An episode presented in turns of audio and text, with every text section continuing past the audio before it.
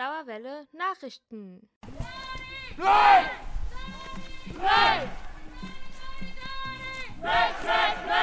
Ja, vielleicht werden es einige von euch schon erkannt haben. In unserer Extrasendung geht es heute um den Dannenröder Forst. Ich bin Jakob. Hi, ich bin Flo und vielleicht habt ihr es schon gehört, in den letzten Wochen war echt einiges im Danny los. Und zwar soll eine Autobahn da gebaut werden, wo jetzt der Dannenröder Forst ist. Und Naturschutzaktivistinnen finden es nicht ganz so gut und blockieren deshalb den Wald. Und zwar wollen sie damit die Rodung verhindern und den Bau der Autobahn. Genau, und das verläuft leider nicht immer gefahrlos für die Aktivisti. Ähm, wir hören von krassen Fehlverhalten von Seiten der Polizei und äh, ja, der Dannenröder Wald ist äh, glücklicherweise nicht so weit entfernt von uns, äh, also nur ein paar Stunden mit dem Zug.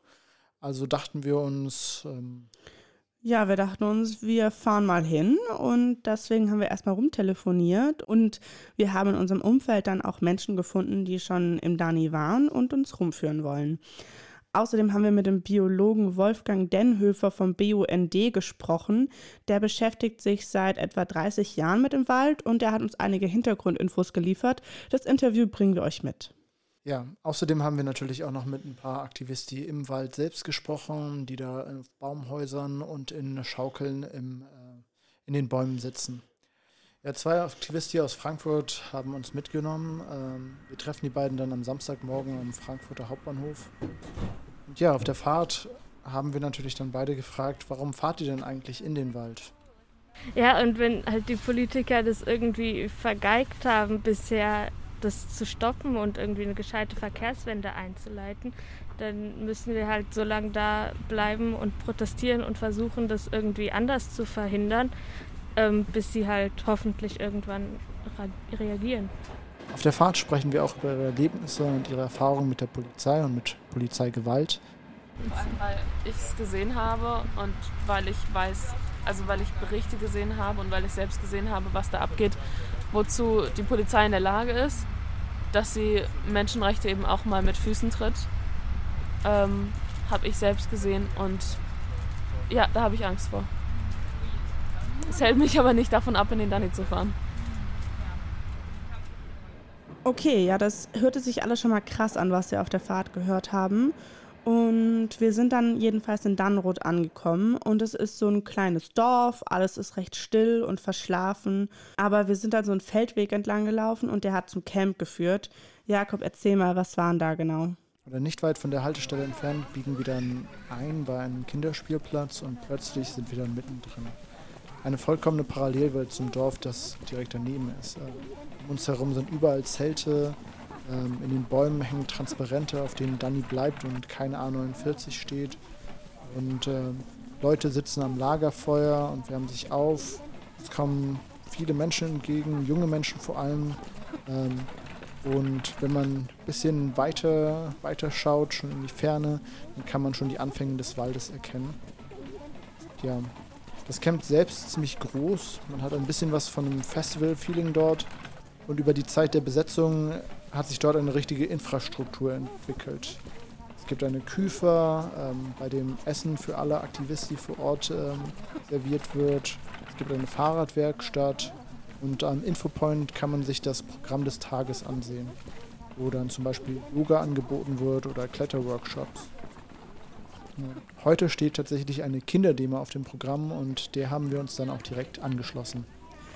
Ja, genau. Bei der Kinderdemo war auch so eine richtig schöne, unbeschwerte Stimmung. Auf der Demo hat dann auch der Biologe, den ich vorher schon angekündigt habe, gesprochen, Wolfgang Denhöfer. Und er hat zuerst den Kindern und dann uns erzählt, was den Wald so besonders macht.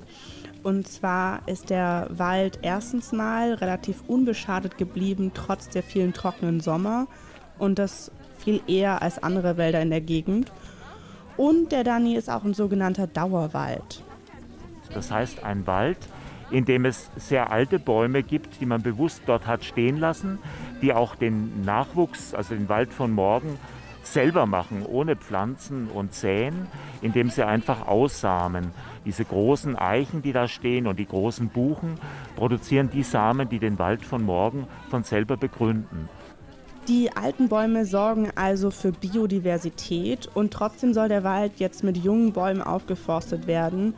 die die Schäden der Rodung quasi kompensieren sollen. Das ist dann wie bei Plantagen, werden so kleine Bäume auf Lichtungen gepflanzt. Also es ist natürlich möglich, den aufzuforsten, aber geben tut es den in ein paar Jahrzehnten nicht, sondern in ein paar Jahrhunderten. Ein anderes Problem gibt es auch noch bezüglich Umweltschutz im Wald. Und zwar ist es besonders für die Menschen in der Umgebung wichtig. Und zwar das Grundwasser, das wird als Trinkwasser genutzt. Und im Wald liegen Rüstungsaltlasten und die haben auch ihre Spuren im Grundwasser hinterlassen. Daneben gibt es aber auch auf dem Grundwasserkörper ähm, flüssiges TNT und vergleichbare Stoffe, die wie so eine wie so eine Fettblase, wie so ein Fettauge auf der Suppe auf diesem Grundwasserkörper drauf schwimmen und wo man in jahrzehntelanger Arbeit es fertiggebracht hat, das Grundwassermanagement so einzustellen, dass die Strömung im Grundwasser nicht zu den Brunnen hingeht mehr, sondern von den Brunnen weg oder zumindest zum Stillstand gekommen ist. Ganz kurz gesagt, die Autobahn gefährdet die Sauberkeit vom Trinkwasser. Die Pläne für die Autobahn sind schon einige Jahre alt und Wolfgang Denhöfer ist der Meinung, man sollte neue Erkenntnisse heutzutage nicht einfach so ignorieren. Tatsache ist, es ist ein Skandal, dass wir als Staat zu einer Zeit, wo wir wissen, wo wir gigantisch viel mehr wissen über Klimawandel und Klimakatastrophe als vor 10 oder 20 Jahren, wo wir sehr viel mehr wissen äh, über den Schwund der Biodiversität, und wir wissen sehr viel mehr über das, was äh, unser Trinkwasserbedarf angeht. Und dann leisten wir uns, uns es, eine Planung durchzuführen, äh, die von vor 20 Jahren stammt, wo wir diese Erkenntnisse noch nicht hatten oder zumindest es nicht ernst genommen haben. Niemand hindert uns daran, äh, klüger zu werden und die Konsequenzen aus der Wissenschaft zu ziehen und einen Baustopp zu machen, hier und auch an anderen Stellen. Nachdem wir dann mit Wolfgang Denhöfer gesprochen hatten, wollten wir uns natürlich auch ein eigenes Bild von der Zerstörung machen. Florin, kannst du uns vielleicht beschreiben, wie es da aussah? Ähm, ja, wir sind so ein paar hundert Meter durch den Wald gelaufen und dann sind wir an so einen Bauzaun äh, gekommen. Aber auf dem Bauzaun, das war nicht nur ein Zaun, sondern es war noch ein Stacheldraht obendrauf. Und der war mitten im Wald um so eine riesige freie Fläche gebaut. Und da waren Polizeifahrzeuge geparkt und ein Wasserwerfer und Baumaschinen. Also es war einfach wie ein Parkplatz im Wald. Aber das ist eben Platz gewesen, wo davor noch Bäume gestanden haben und da wurde alles schon gerodet. Und in dieser Rodungsschneise sollte dann die Autobahn gebaut werden. An diesem Zaun hat eine Frau Musik gemacht. Ähm, das wirkte eigentlich ganz fröhlich, diese Musik, aber trotzdem war es immer noch eine richtig drückende Stimmung. Und das war einfach so ein richtig krasser Gegensatz, diese Musik und das fröhliche Camp und die vielen Leute und dann aber eben diese Schneise von dieser Rodung mit diesem Stacheldrahtzaun und das sah einfach richtig gewaltvoll aus und irgendwie falsch und surreal und es hat einen so richtig bedrückend gestimmt. Ja, also ein paar Meter weiter hört dann der Stacheldrahtzaun auf und hier beginnt dann das noch zu rodende Gelände, das durch einen Polizeiabsperrband abgegrenzt ist. Hinter dem Band stehen dann auch Polizistinnen mit dem Rücken zu uns, aber davor sind ein paar Familien mit kleinen Kindern, die sich am Absperrband gesammelt haben. Als wir dann da sind, können wir sehen, wie Aktivisti von den Polizistinnen mit einer Hebebühne aus ihren Baumhäusern geholt werden. Dabei rufen die Familien am Absperrband den Aktivisti zu. kommt da oben drauf, das ist der Asphalt. Ihr seid nicht allein! Ihr seid nicht allein! Ihr seid nicht allein! Ihr seid nicht allein! Ihr seid nicht allein! Ihr seid nicht allein! Ihr seid nicht allein! Ihr seid nicht allein! Wir sind dann nochmal weitergelaufen an dieser rot-weißen Absperrung entlang und man hat sich schon echt richtig beobachtet gefühlt von der Polizei. Die standen da so Schulter an Schulter, haben einen angeguckt, wie man da vorbeigelaufen ist. Und ähm, es hat einen wirklich irgendwie unwohl gefühlt, so beobachtet. Und auch als wäre man mitten in der Konfrontation. Es war ja irgendwie auch eine Konfrontation. Und auf dem Waldboden wurde dann schon Schotter abgeladen äh, von riesigen LKWs und das sollte eben dafür dienen, dass äh, weitere Maschinen zur Rodung da entlang fahren konnten. Und man hat schon richtig gesehen, wie da alles vorbereitet wird. Und dann waren wir auch schon an der vorderen Baumlinie, wo dann die Rodung weitergehen sollte. Da haben sich ganz viele Menschen versammelt, es wurde musiziert, getratscht und gelacht. Und es war auch irgendwie trotzdem noch so ein Gefühl von Bedrohung da ähm, durch diese Konfrontation, die da waren. Auf der einen Seite die Aktivisti, die der Polizei entgegentreten und auf der anderen Seite eben die Polizei, die aber auch immer ein Auge auf die Aktivisti hat.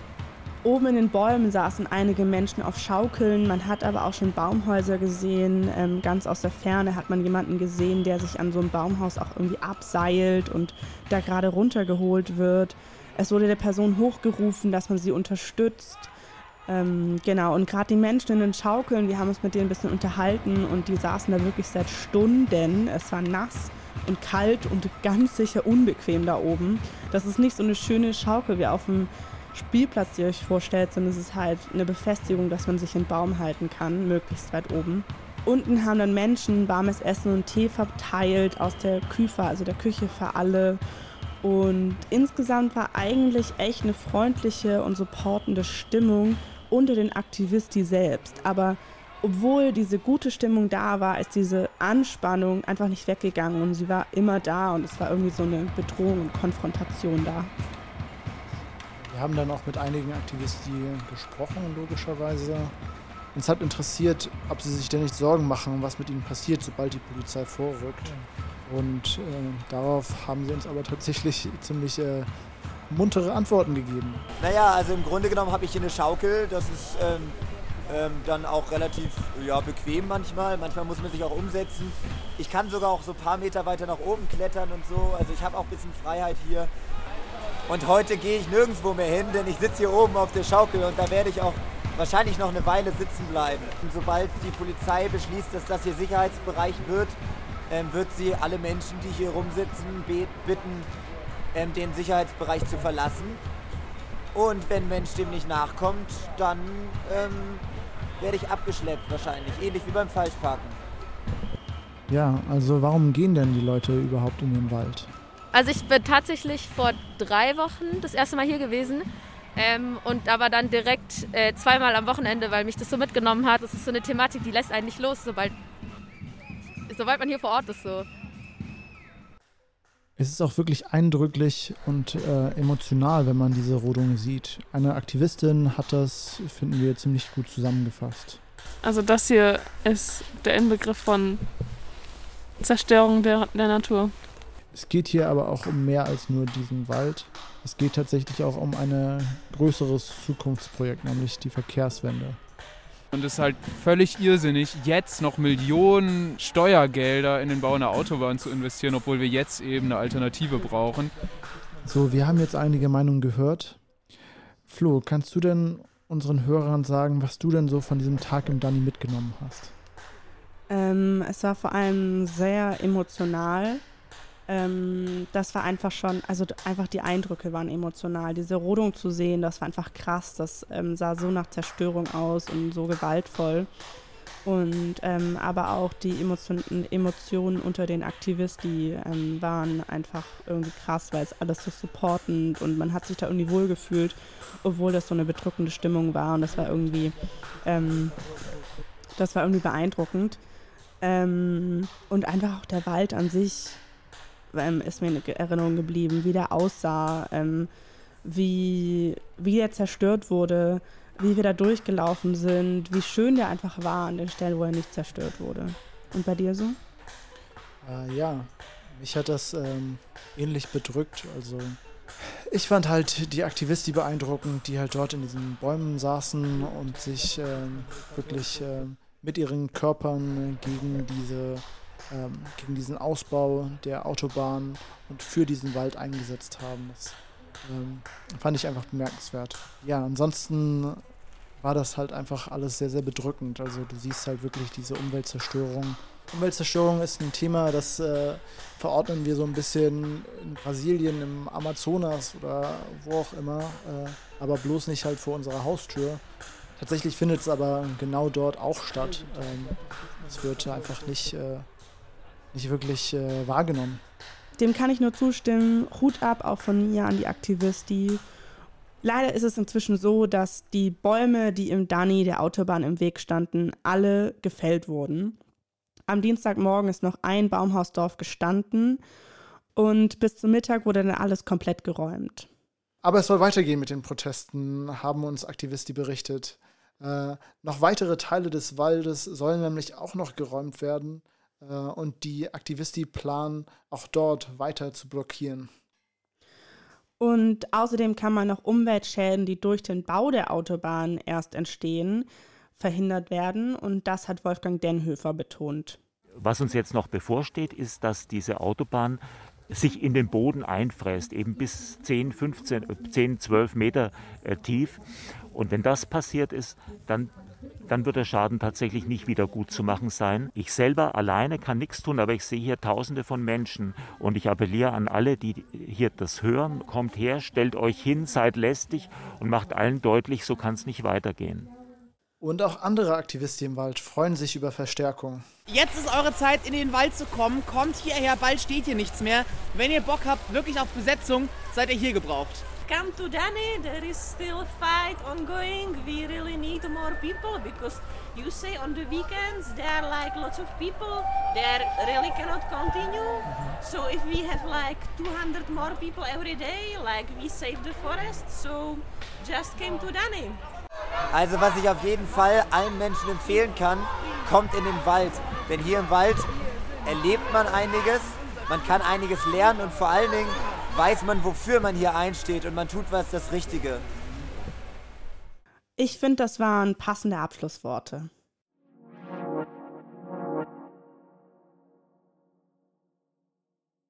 Das war eine Extrasendung der Dauerwelle Nachrichten zum Thema Dannenröder Forst. Wenn ihr immer auf dem Laufenden bleiben wollt, dann abonniert den Podcast und folgt uns auf Instagram, Facebook und Twitter. Danke fürs Zuhören. Danke.